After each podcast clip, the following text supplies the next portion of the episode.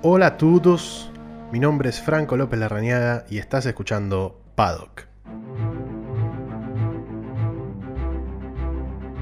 Hola, ¿cómo les va? Les doy la bienvenida a un nuevo programa de Paddock, el podcast en español de la Fórmula 1. Mi nombre es Franco López Larrañaga y hoy estaremos repasando eh, algunas eh, novedades que se han dado en esta última semana en el mundo de la máxima categoría, además de empezar a vislumbrar un poco lo que va a ser eh, el próximo Gran Premio de Fórmula 1, la tercera, la tercera fecha de este calendario de 23, que tendrá lugar en el circuito internacional de Algarve, en Portimao, en Portugal, una nueva edición del Gran Premio de Portugal.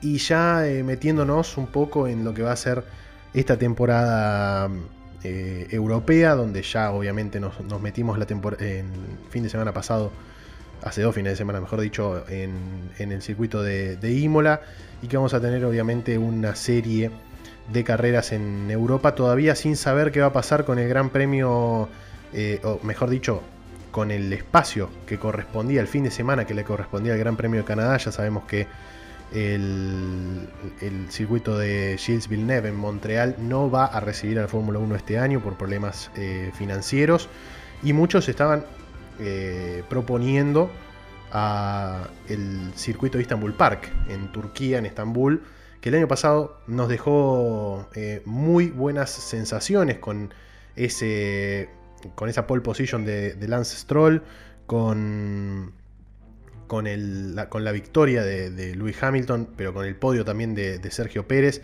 el 3-4 de, Ferrari, que fue la mejor carrera sin ninguna duda del equipo Ferrari el año pasado, con Sebastian Vettel y su último podio hasta el momento, eh, y, con el cuarto puesto de, Charles Leclerc y muchas otras cosas más. Veremos qué va a pasar en, esa, en ese fin de semana, que será el, el fin de semana del 13 de junio, 11, 12 y 13 de junio falta muy poquito. Y el, séptimo, este, la, séptima ronda de esta eh, temporada que todavía no se sabe dónde se va a correr, pero sí se sabe que no será en el circuito Gilles Villeneuve de Canadá. Eh, pero para hablar de Portugal, que va a ser el, lugar en donde la Fórmula 1 se va a reunir esta, este fin de semana, mejor dicho, en la ciudad de Portimao. Eh, ya vamos a estar hablando de lo que va a ser el circuito propiamente dicho, como siempre hacemos una especie de repaso eh, de, lo que es el circuito, de una mini análisis que hacemos en, este podcast eh, sobre el circuito que va a venir, lo que ha pasado, cómo es el circuito, si tiene historia o no. Portimao en realidad solamente albergó una sola carrera de, de Fórmula 1 en su historia, pero no fue el único circuito portugués que, albergó la Fórmula 1, así que vamos a estar repasando eso también.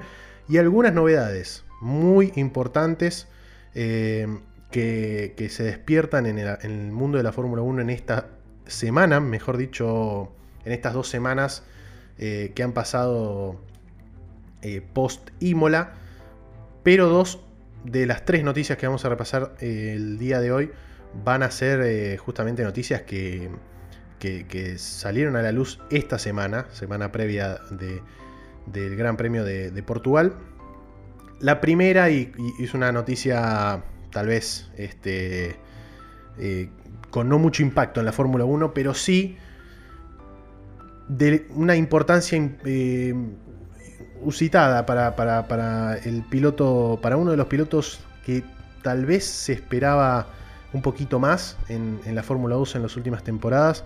Sin embargo, está en la Academia Ferrari y es uno de los pilotos con mayor proyección de la Fórmula 2 en, estos últimos años. Estoy hablando de Callum Aylott, eh, el piloto británico que ha sido anunciado el día, eh, este día martes, como el piloto reserva de, Alfa Romeo. Este, para, para esta temporada ya es piloto de reserva de Ferrari, Recordemos que Ferrari tiene este, la concesión justamente con Alfa Romeo y con Haas, que son las dos escuderías a las cuales le presta servicios de, unidad motora Ferrari. Eh, obviamente los pilotos de la Academia Ferrari, eh, justamente como pasa con eh, Mick Schumacher, por ejemplo, y como ha sucedido con Antonio Giovinazzi, que son dos pilotos de la Academia Ferrari que están corriendo obviamente en las otras dos, en las otras dos escuderías, como pasó con Charles Leclerc, por ejemplo, que empezó su carrera en Sauber en 2018. Eh, Sauber hoy Alfa Romeo, en ese momento Alfa Romeo Sauber, y pasó a Ferrari. Es algo muy similar a lo que sucede con Alfa Tauri antes Toro Rosso y, Red Bull. Y también, ¿por qué no? lo, que, lo que sucede con Williams y Mercedes, ¿no? Que son escuderías que van codo a codo.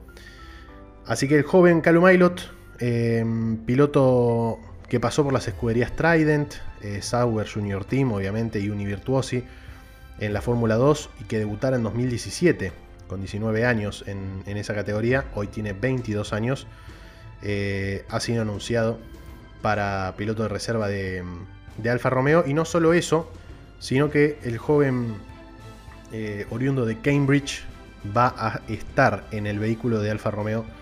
Eh, todavía no sabemos cuál, si es el vehículo de Raikkonen o el vehículo de Giovinazzi, pero eh, estará probando en las prácticas libres número uno del viernes en el circuito Portimao eh, todo lo, correspondiente a, lo que el equipo le pida justamente en el circuito de, Algarve el próximo viernes, así que para la práctica libre número uno va a salir Calum Aylot eh, a, pilotar un, Alfa Romeo. Una muy buena noticia para el joven eh, británico de, que pertenece obviamente a la Academia Ferrari.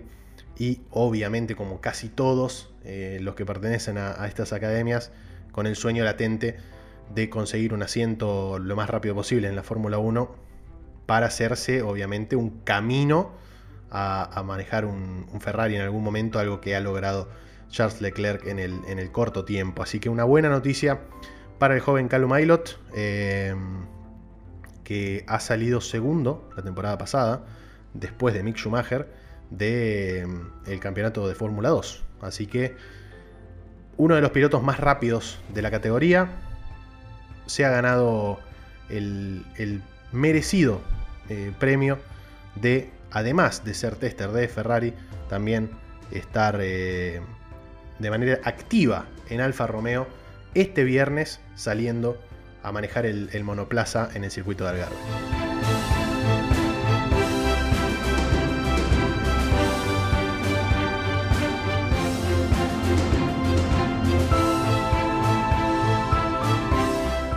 Bueno, repasando otra noticia eh, que también ha, salido a la luz eh, hace ya un par de semanas y que no hemos tratado en el podcast, Em, ha habido un acuerdo para que la Fórmula 1 vuelva a pisar eh, suelo eh, estadounidense, pero no para correr en el circuito de Austin. El circuito de Austin, que es el último de los 11 circuitos en los que se han corrido carreras en, Estados Unidos en la Fórmula 1, es el país en el que mayor cantidad de circuitos eh, se prestaron para, albergar eh, fechas de la máxima categoría en la historia.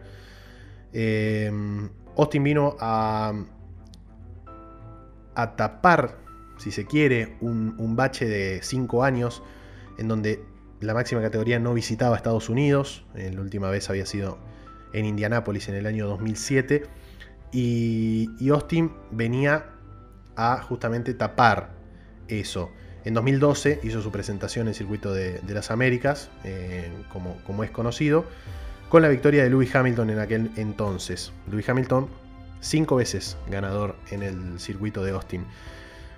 Pero el circuito de Austin no es noticia en, estas semanas, sino que ha sido un nuevo circuito todavía por construir en eh, Miami Gardens. Miami que, particularmente nunca ha albergado la Fórmula 1. Eh, vamos ahora a repasar rápidamente cuáles son los, circuitos que sí han albergado alguna vez un gran premio de Fórmula 1, algunos históricos, algunos eh, circuitos muy recordados y otros también recordados, pero por el costado negativo si se quiere.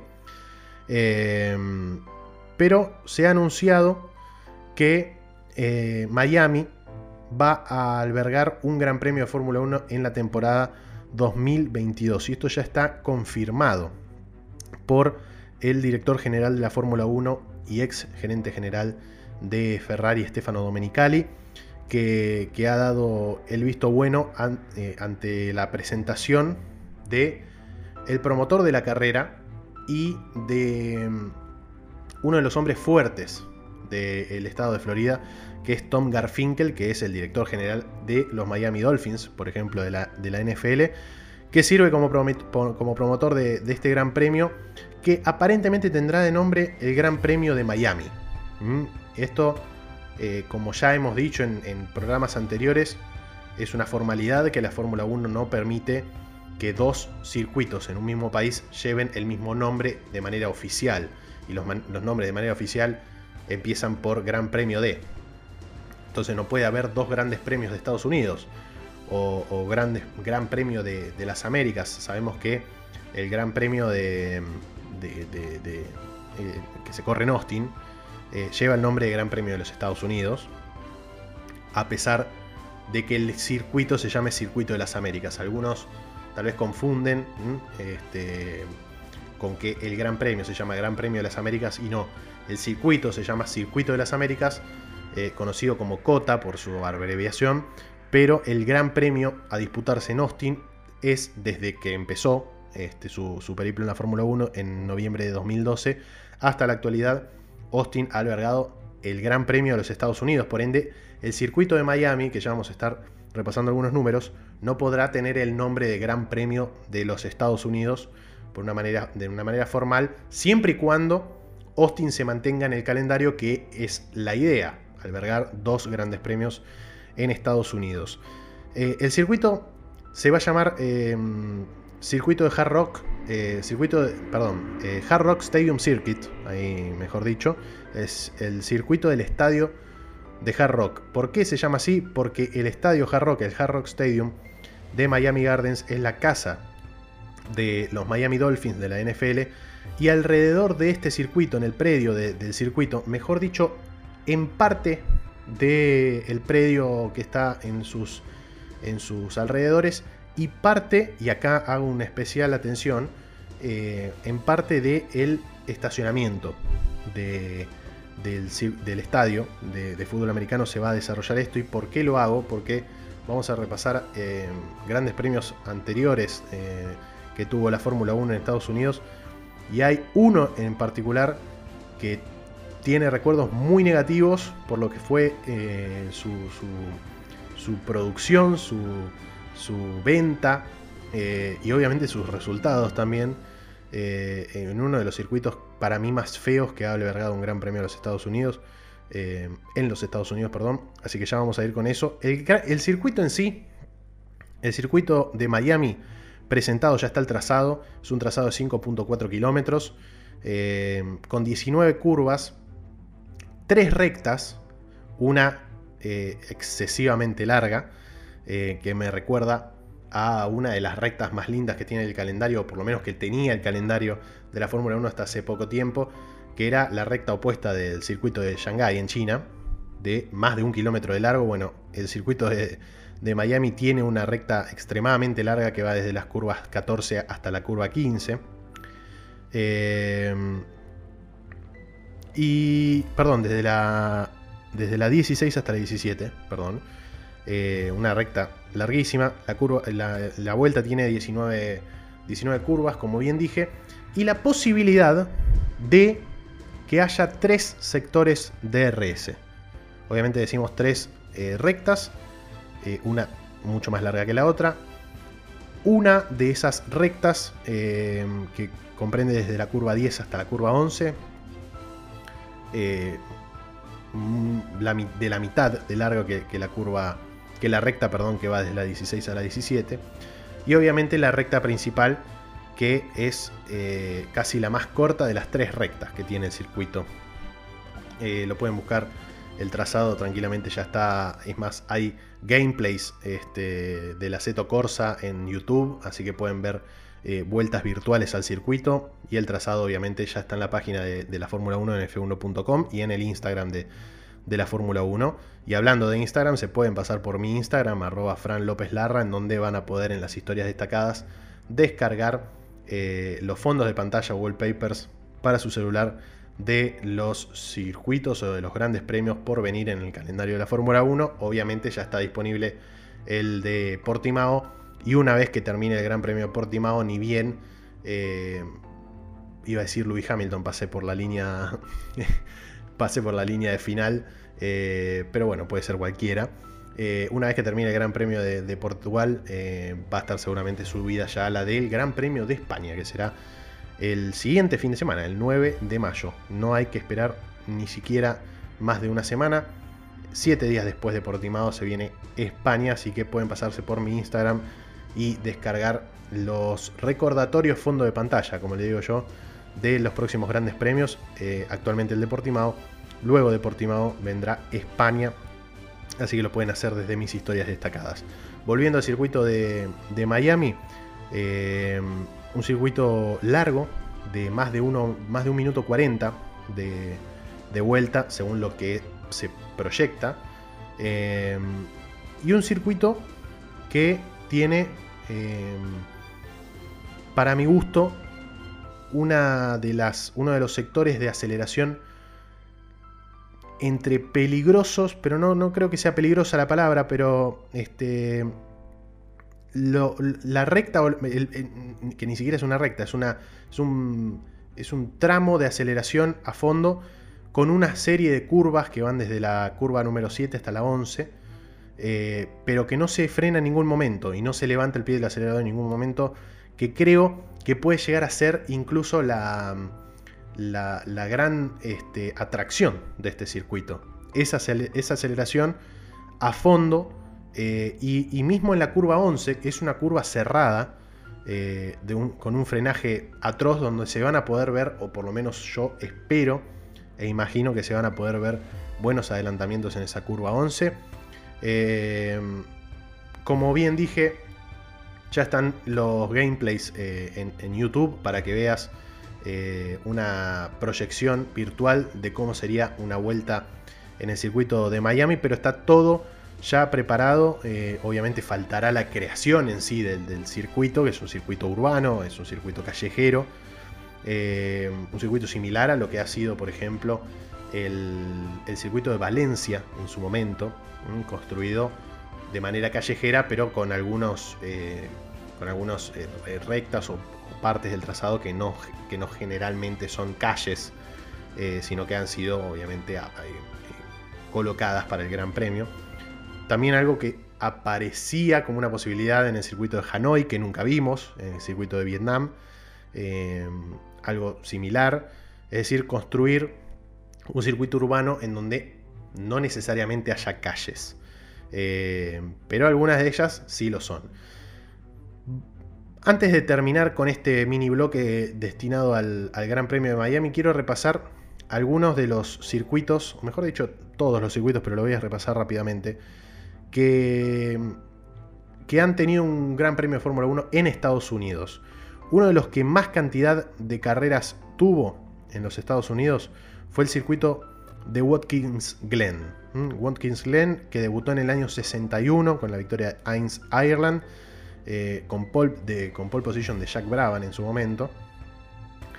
Y después hubo una serie de 11 eh, grandes premios, si no me fallan los cálculos, sí señor, 11 grandes premios, en donde, perdón, no, 9 grandes premios, 9 grandes premios consecutivos del 62 al 70 en Watkins Glen, en donde ganaron eh, diferentes eh, pilotos, pero todos campeones del mundo.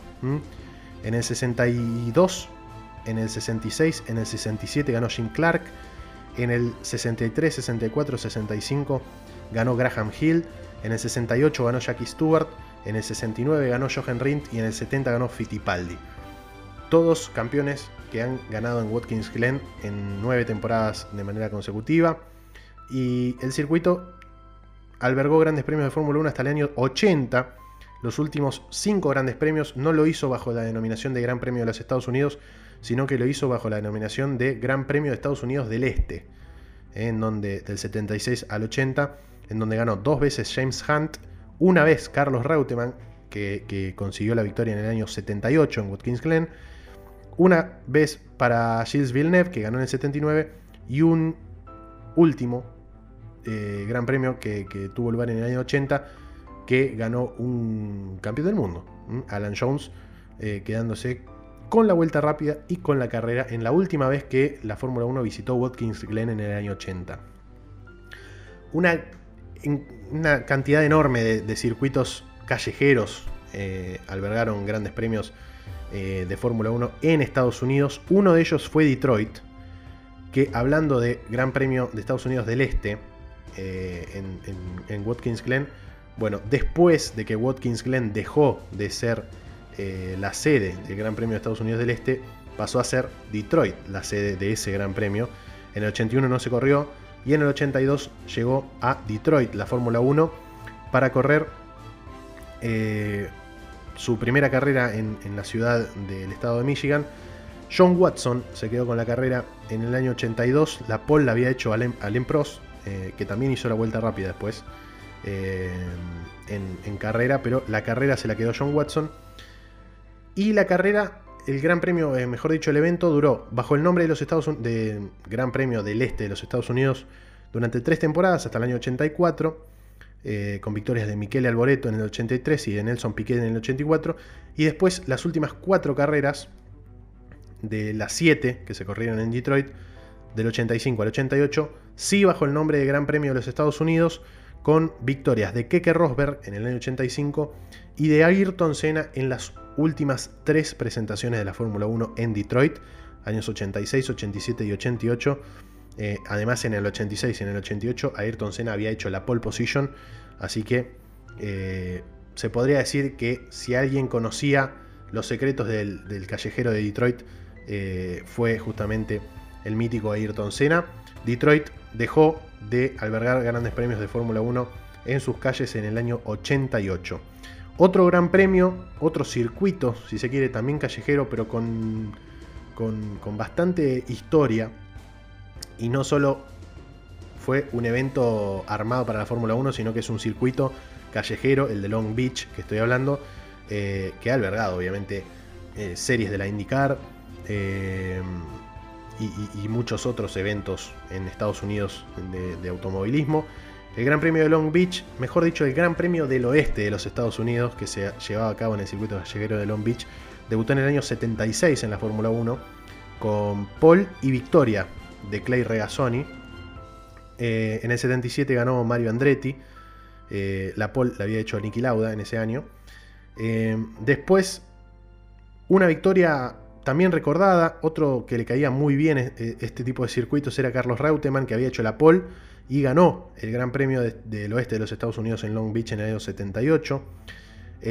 bajo una serie de modificaciones en el trazado eh, varias que hubo en el circuito de, Long Beach, que no se corrieron muchas carreras. Eh, fueron 2, 4, 8. 8 carreras se corrieron bajo 4 diseños diferentes de circuito. Eh, es decir, casi que muchas veces se podría decir que no, convencían los trazados que, que definían los organizadores de la carrera. Obviamente alguna que otra chicana que se le agregaba, alguna que otra recta que se ponía acá, este, y se iba modificando. El trazado siempre del circuito se corría en el mismo lugar. el Gran Premio del Oeste de los Estados Unidos siempre se, siempre se llamó así toda carrera que se corriese en Fórmula 1 en el circuito de Long Beach. La última presentación de la Fórmula 1 en este circuito fue en el año 83, eh, también bajo la denominación del Gran Premio del Oeste de los Estados Unidos. La pole la hizo Patrick Tambay en su en, su, en esa temporada y la victoria se la quedó el propio John Watson. Mm, eh, Nicky Lauda ha sido ganador de una carrera aquí en Long Beach, como lo dijimos Carlos Reutemann, Nelson Piquet, Gilles Villeneuve, algunos de los nombres que han ganado carreras en Long Beach. Otro circuito callejero que este sí que no tuvo mucho éxito, porque solamente se corrió una sola temporada, fue el de Dallas. Eh, y en gran parte fue gracias a el calor extremadamente sofocante que hacía en el circuito, eh, porque además se corrió en temporada de primavera-verano en Estados Unidos. Y para los que no conocen, Dallas es una ciudad eh, inmersa en el centro del estado de Texas, uno de los más calurosos de los Estados Unidos. Eh, el sol rajaba la tierra ese 8 de julio de 1984. Bajo el Gran Premio de los Estados Unidos se corrió en el circuito de Dallas. La pole fue para Nigel Mansell y la victoria fue para Keke Rosberg. Eh, y la vuelta rápida fue para Nicky Lauda. Los tres alguna vez campeones del mundo. Eh, no tuvo mucho éxito el Gran Premio eh, de, Estados Unidos en el circuito callejero de Dallas y solamente se corrió una sola vez en el año 84. Otro de los circuitos, pero ya hay que remontarse más atrás, en el año 60 eh, que albergó la Fórmula 1 fue el circuito de Riverside, donde bajo la bandera de Gran Premio de los Estados Unidos, Stirling Moss dominó de principio a fin tanto la clasificación como la carrera, eh, ya que hizo la pole position y se llevó la victoria el piloto, uno de los pilotos más grandes de la historia que no fue campeón del mundo, Stirling Moss. Eh, solamente se corrió una vez en el circuito de Riverside eh, y fue aquel, Gran Premio de los Estados Unidos en el año 60. Otro circuito que, de Estados Unidos que solo vio una vez acción de la Fórmula 1 fue el circuito de Sebring que también albergó el Gran Premio de los Estados Unidos un año antes de lo que fue el, circuito de Riverside, el Gran Premio de los Estados Unidos del año 59, donde también dominó Stirling Moss, pero en la clasificación, porque la victoria fue para Bruce McLaren eh, el día de la carrera, fue justamente eh, el Gran Premio anterior de los Estados Unidos a organizarse el mismo en el circuito de Riverside. Así que Sebring 1959, también una sola carrera. Otro callejero que, que ha albergado la Fórmula 1, en este caso en tres oportunidades, fue el de Phoenix, también bajo el nombre de Gran Premio de los Estados Unidos, entre los años 89 y 91. En el primer año la victoria fue para Alain Prost, en el segundo, en el 90, fue para Ayrton Senna, que también se quedó con el Gran Premio de Estados Unidos en el circuito callejero de Phoenix en el año 91. Eh, Ayrton Senna que, además de haber ganado dos veces de las tres, se quedó con dos poles, eh, con dos pole positions de las tres en los años 89 y 91. Tampoco tuvo mucha, mucho éxito, así que eh, Phoenix no fue más sede de la Fórmula 1 después del año 91. Otro de los circuitos importantes de la, Fórmula 1 justamente es Indianápolis. Es el templo del, automovilismo a nivel mundial y tuvo dos presencias en la Fórmula 1. Una en su formato óvalo, eh, obviamente es el óvalo más grande del mundo, y tuvo su presencia, si se quiere, en la Fórmula 1 entre los años 50 y 60, porque en aquellos tiempos en la Fórmula 1 las 500 millas de Indianápolis formaban parte del calendario. Por eso la mayoría de los ganadores, mejor dicho, la totalidad de los ganadores de mm, las 500 millas de Indianápolis entre los años 50 y 60, ninguno ha sido campeón de Fórmula 1 porque solamente corrían los, las 500 millas de Indianápolis. Eh, por ende, no hay ningún nombre destacado que haya ganado en, aquellos, en aquellos tiempos, entre los 50 y los 60, las 500 millas de Indianápolis, porque solamente participaba en ese evento, no, no participaban en todo el calendario de la Fórmula 1. En el 60 dejó de formar parte del calendario de la Fórmula 1, se siguieron haciendo obviamente las 500 millas de Indianápolis, pero aparte. Y en el año 2000, eh, con un circuito interior eh, obviamente con parte del, óvalo, pero con un circuito interno dentro del óvalo, se, presentó el proyecto para albergar de nuevo un Gran Premio de los Estados Unidos en suelo eh, de, la ciudad de Indianápolis. Y fue una gran presentación. A mí era uno de los circuitos que más me gustaba de esta época. Michael Schumacher se quedó con 5 de los 8 grandes premios que se corrieron en Indianápolis eh, bajo, su, última, su último trazado, su último diseño. Ganó en 2000, 2003, 2004, 2005 y 2006 Michael Schumacher. Eh, Mika Hakkinen ganó en el 2001. Rubens Barrichello se quedó con la carrera en el año 2002. Y Lewis Hamilton dominó sábado y domingo en, el último Gran Premio de, de, perdón, de Indianapolis en los Estados Unidos en 2007, ya que se quedó con la pole position y con la carrera en ese entonces cuando corría para McLaren, uno de los circuitos históricos de la Fórmula 1 que tuvo su última presentación allá por junio del año 2007. Para después ya pasar a lo que es el actual circuito eh, que, se, que forma parte del calendario en Estados Unidos, que es el circuito de las Américas en Austin, que debutó en 2012 con victoria de Lewis Hamilton, pole position de Sebastian Vettel eh, con, Red Bull. Después en 2013, mismo destino para la pole position, pero la carrera se la quedó Sebastian Vettel. Eh, Sebastian Vettel, perdón. Y después cuatro victorias consecutivas de Lewis Hamilton del 2014 al 2017. En 2018 fue victoria de Kimi Raikkonen, su última victoria con Ferrari, su última victoria en Fórmula 1. Y en el año 2019 el, último en donde se corrió en Austin, porque recordemos que el año pasado, bajo eh, los efectos de la pandemia, el, calendario no se pudo llevar a América. Eh, la victoria fue para Valtteri Bottas en el último año. También había hecho la pole position. La vuelta más rápida fue para Charles Leclerc. Esa fue la última carrera en Estados Unidos de la Fórmula 1, 3 de noviembre del 2019. Eh, aparentemente este año Estados Unidos va a tener carrera en el circuito de las Américas será la decimoctava fecha del calendario, eh, propuesto por ahora para el 24 de octubre, la carrera en, el circuito de las Américas. Pero Austin no es el último que tenemos que destacar, sino que el último tiene que ver con lo que decíamos de Miami, que en parte el circuito de Miami se va a desarrollar o se va a establecer en eh, una parte del eh, estacionamiento del estadio Hard Rock. Bueno, Estados Unidos ya ha albergado un gran premio en un estacionamiento eh, en, la Fórmula 1 en el pasado. Y fue justamente el Gran Premio de Caesars Palace, mejor dicho, el Gran Premio de Las Vegas, que se albergó, que, que tuvo lugar en el estacionamiento del Hotel Caesars Palace en Las Vegas. Y es uno de los circuitos más particulares, más peculiares y para mí uno de los más feos de la historia de la Fórmula 1 eh, pero mm, lo que tiene de particular es que en el primer año el circuito de Caesars Palace en Las Vegas no tuvo éxito.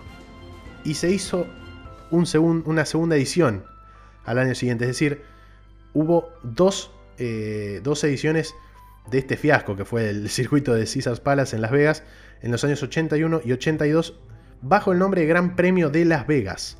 Eh, Carlos Reutemann hizo la pole position en el 81, ganó Alan Jones. Y Alain Prost hizo la pole en el año 82 y la carrera la ganó Michele Alboreto. Eh, una de las particularidades, una de las peculiaridades que tiene la Fórmula 1 en cuanto a sus circuitos a lo largo de la historia.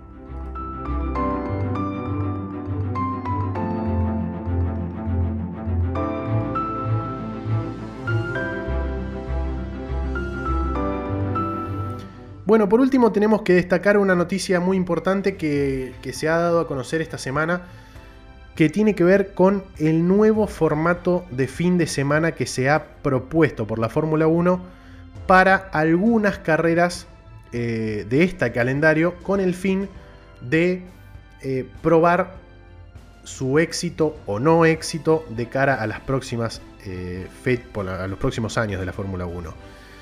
Y es el fin de semana de Sprint Qualifying, se llama, ¿no? Que es el nombre que le han eh, puesto. Es un cambio en la configuración del fin de semana de la Fórmula 1, es decir, lo que sucede viernes, sábado y domingo.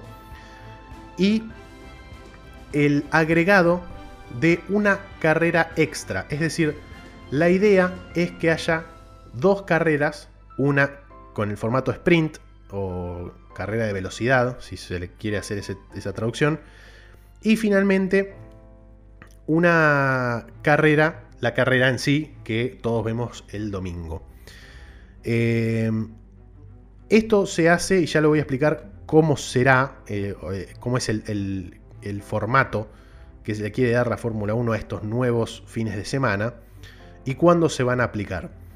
en principio, la Fórmula 1 ha establecido que eh, según estudios de mercado y demás, los días viernes son poco atractivos para la, audiencia. Y es cierto, porque los días viernes son los dos, el día específico de las prácticas. No hay mucha atención que prestarle porque no corren por, se podría decir que no corren por nada, cuando en realidad están corriendo para testear el auto y, los setups eh, con respecto a lo que demande el circuito o no. Y obviamente para ver cómo están los autos y cómo están las escuderías de cara al sábado, que será obviamente la primera eh, prueba de fuego, si se quiere, para todos los equipos, eh, ya que el sábado es la clasificación. Bueno, lo que quiere hacer la Fórmula 1, y que ya ha sido aprobado esto, eh, es básicamente quitar una práctica. Recordemos que hasta ahora el formato, rápidamente, el formato de fin de semana es prácticas 1 y 2 el viernes, práctica 3 y clasificación el sábado y carrera el domingo. Lo que se quiere hacer es quitar una de las, dos, de las tres prácticas y agregar una clasificación, una em, carrera de clasificación por velocidad. Em, lo que se conoce como Sprint Qualifying Race. Que ya voy a explicar. En principio, el viernes habría una práctica, la práctica 1, que durará una hora, eh, como, se, como, viene siendo hasta ahora. Pero el, el mismo viernes, después de la práctica 1, se correrá la clasificación. El día viernes. Bajo el formato actual de Q1, Q2 y Q3. Exactamente el mismo formato. Eh, de clasificación. ¿Por qué el viernes? Porque el sábado si la clasificación, ustedes dirán, si la clasificación se corre para el viernes, ¿qué, pasa el sábado? Bueno, el sábado se arranca con una práctica, la práctica 2 sería, que se corre del viernes al sábado, también de una hora de duración, y en el momento en donde se debería, en donde hoy en día hay una, perdón, en donde hoy en día está la clasificación, sábado a la tarde, se correría la carrera sprint. ¿Qué es la carrera sprint? Bueno, Primero principal hay que aclarar que la clasificación del viernes clasificaría, eh, mejor dicho, ordenaría a los, a, los, a los autos no para la carrera del domingo, sino para la carrera sprint del sábado. La clasificación del viernes, como terminen clasificando los, los vehículos, se dispondrán eh, para la carrera del sábado, carrera sprint. ¿Qué significa la carrera sprint? Es una carrera de tres veces menos de duración que la carrera del domingo. La carrera del domingo generalmente eh, se establece en un total de 300 eh, kilómetros de duración. La carrera del sábado, la carrera sprint, será una carrera de 100 kilómetros de duración, tres veces menos de la duración de la carrera del, eh, del domingo. Y el orden en cómo terminen los vehículos S en esa carrera, en la carrera de sprint, será este, el orden en el que largarán en la carrera del domingo. Em, para pasarlo un poquito más rápido, haciendo un pequeño repaso, viernes práctica 1 de una hora, seguida de la clasificación en formato Q1, Q2 y Q3. Esa clasificación eh, determina los puestos en donde largarán los vehículos en la carrera sprint del sábado. Antes de la carrera sprint del sábado habrá una práctica 2 de libre de 60 minutos. El sábado la carrera sprint se corre como salieron obviamente en la clasificación del viernes. La carrera durará 3 veces menos de lo que, dura de lo que duraría la carrera del domingo, de lo que durará la carrera del domingo. Y como terminen en la carrera sprint del sábado, largarán los vehículos el domingo en la carrera oficial de duración eh, estándar como, como, ya lo conocemos. Tema puntos. En la, en la, en la mm, carrera sprint no se dará puntos por eh, vuelta rápida, como, como sí se hace en la, en la carrera del domingo, pero sí se le dará puntos a los primeros tres puestos de la carrera sprint. Es decir, al puesto 1, al puesto 2 y al puesto 3 se le dará 3 puntos al ganador, 2 puntos al segundo y 1 punto al tercero de la carrera sprint. Esos largarán de esa manera en, la, carrera del domingo, que será la carrera como todos conocemos. Es decir, lo que cambia el formato más que nada es la manera de clasificar a esa carrera del domingo eh, y lo que sucede obviamente tanto viernes como sábado. Para que este programa no se haga muy largo, eh, voy a, cortarlo acá y voy a seguir explicándolo en caso de que lo crean conveniente en el próximo programa, luego del Gran Premio de Portugal, que además también tendremos seguramente alguna que otra información nueva eh, con respecto a este formato. Lo que sí, cuando se va a empezar a aplicar esta, este, esta modalidad, este formato, obviamente no comenzará en Portugal, pero sí comenzará este año. Y se ha establecido que a lo largo de tres carreras, todas espaciadas eh, en, el, en, el, calendario de la Fórmula 1 del 2021 de este año, se establezca este formato como prueba para ver cómo rinde de cara al 2022. Todavía no se sabe en qué grandes premios se va a aplicar. Lo que sí se sabe es que es muy posible que tanto Silverstone como Monza alberguen este formato por, eh, el espectáculo que pueden llegar a brindar esos dos circuitos. Eh, Silverstone albergará el décimo Gran Premio del calendario, está establecido para el 18 de julio, y Monza albergará el décimo cuarto este, Gran Premio del calendario el 12 de septiembre. Muy posiblemente es, una gran posibilidad que se dé en estos dos grandes premios y podríamos sumarle un tercero, habría que sumarle un tercero que no sabemos todavía si va a ser antes de Silverstone. Eh, recordemos que hasta Silverstone hoy en día quedan, además de Portugal, España, Mónaco, Azerbaiyán, lo que pase en, el fin de semana de Canadá, no sabemos si va a ser en, Turquía o si ese fin de semana no habrá, eh, no habrá carrera, Francia y Austria. Ya les digo que Francia y Austria es imposible porque está muy cerca a Gran Bretaña, es decir, si, si pasa antes, una posibilidad podría ser Azerbaiyán. Pero eh, aparentemente la Fórmula 1 quiere que este formato se ponga eh, a prueba en circuitos permanentes y no en circuitos callejeros. Por ende yo imaginaría que algo después de Monza podría ser, incluso imagino la posibilidad de que sea en el circuito de las Américas en Austin, que será el décimo octavo Gran Premio de la temporada, cuatro después de Italia, eh, que podría ser una, una buena posibilidad, siempre y cuando se mantenga todo esto de la misma manera y el calendario de la Fórmula 1 se cumpla como lo conocemos el día de hoy.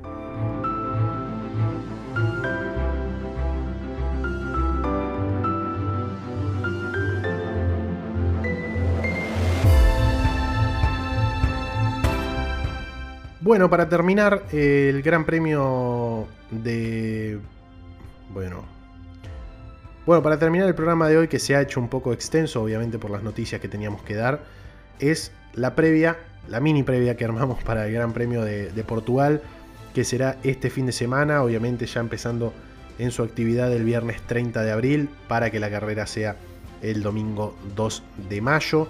Eh, se vienen dos fines de semana consecutivos de acción en la Fórmula 1, así que habrá muchos programas de paddock en estas dos semanas, porque automáticamente después de Portimao, una semana después, tendremos el Gran Premio de España en el circuito de Barcelona-Cataluña. Pero primero lo primero, el Gran Premio de Portugal en el circuito, en el Autódromo Internacional de Algarve, en Portimao. Será su segunda presentación en la Fórmula 1. Eh, obviamente su única presentación en la Fórmula 1 fue el año pasado, tapando baches, uno de esos circuitos que ha tapado baches el año pasado en el calendario, un circuito de 4.6 kilómetros, eh, donde se darán 66 vueltas. Tiene cambios de elevación muy interesantes. El año pasado se ha mostrado muy, eh, muy resbaladizo eh, el, asfalto y todo eso sumado eh, que es un circuito nuevo, que es un circuito que aparentemente le gusta a los, a los, pilotos, eh, con cambios de elevación, con rectas interesantes, sobre todo la recta principal, con curvas cerradas, con curvas ciegas y con un asfalto algo resbaladizo. El año pasado prometieron y cumplieron con un muy buen espectáculo y esperemos que este año sea lo, mismo. El año pasado la pole, la victoria y la vuelta rápida fueron para Lewis Hamilton, pero eh, hubo una muy buena carrera de Carlos Sainz que lideró incluso algunas que otra vuelta al principio de, la carrera. Una magnífica, eh, eh, un magnífico inicio de carrera para Kimi Raikkonen que ganó 10 puestos en una vuelta en, la primera vuelta del Gran Premio del año pasado, eh, que tuvo un aforo del el 27%. El 27% de las, de las localidades se, vendieron, es decir, hubo gente. Eh, este año será eh, similar, no sé la cantidad de gente que, que, estará en el circuito, pero sé que no va a ser a puertas cerradas. algo que es está bueno, porque un circuito de Fórmula 1 tiene muchísimo espacio para, colocar gente eh, y, cumplir con las medidas necesarias de, sanidad. Em, por ende, es un circuito que a mí me gustó mucho el año pasado y que me llama mucho la atención de cara a este año también. Y hay que tener cierto cuidado porque puede quedarse, eh, puede que haya llegado para quedarse el Gran Premio de Portugal aquí en Portimao. La actividad comenzará el viernes 30, 7.30 de la mañana hora de Argentina con las prácticas 1. A las 11 de la mañana serán las prácticas 2. Esto el día viernes 30 de abril. El día del trabajador eh, habrá prácticas 3 a las 8 de la mañana y la clasificación el día eh, sábado 1 de mayo a las 11 de la mañana. 11 de la mañana la clasificación el sábado 11 de la mañana también la carrera el día domingo 2 de mayo, así que anótenlo, un circuito que no ha defraudado el año pasado y yo creo que no va a defraudar este año tampoco. Eh, serán 66 vueltas, eso ya lo, hemos aclarado. La vuelta rápida fue de 1.18.750 el año pasado con, con Lewis Hamilton. Eh, tiene una sola zona de DRS eh, por ende, perdón, dos zonas de DRS, mm, miento, dos zonas de DRS entre las curvas 15 y la primera, es decir, la recta principal, y entre las curvas 4 y 5, donde atención hay un desnivel, mm, hay desnivel, así que eh, es una recta ciega si se quiere. También el ingreso a la recta principal es un, poco ciego. Un circuito que a mí me ha gustado mucho y la verdad no creo que decepcione para nada. Eh, nosotros nos volvemos a encontrar con un nuevo programa de Paddock después de que hayan terminado el Gran Premio de Portugal. La semana que viene tendremos programa el martes para hablar de lo que pasó en Portugal y programa el jueves para ya empezar a hablar de lo que será el Gran Premio de España, pero para eso falta todavía, falta una semana y falta muchísima acción de la Fórmula 1. Mi nombre es Franco López Larnea, les agradezco un montón por estar del otro lado. Chau chau.